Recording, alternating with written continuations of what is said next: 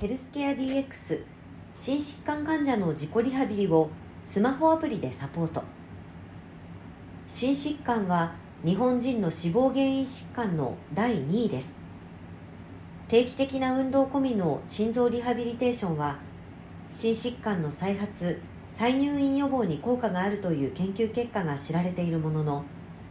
退院後の外来心理派の実施率はわずか7%ほどです。同実施率が著しく低い要因として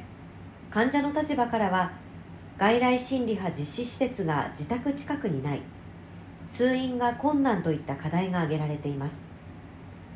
その実施件数が国や県よりも低い状況にある横浜市は診療体制の構築実施施設の拡充や地域連携の取り組みなどを行うことで心理派実施の推進を図っています。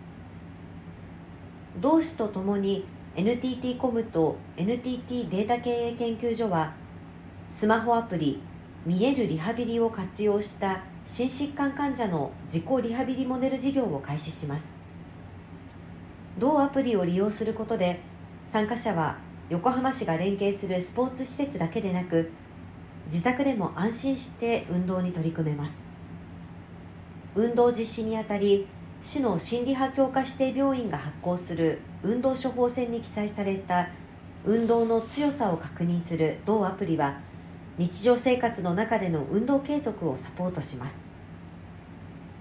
健康寿命延伸への貢献を目指す当該アプリは運動習慣獲得をサポートするサービスであり着衣型デバイスとスマホアプリデータ利活用プラットフォームで構成され6月より提供される予定です。1週間の運動目標時間を設定し達成状況に応じたフィードバックメッセージの送信。ポイントレベルシステムやウォークラリーといったお楽しみ要素。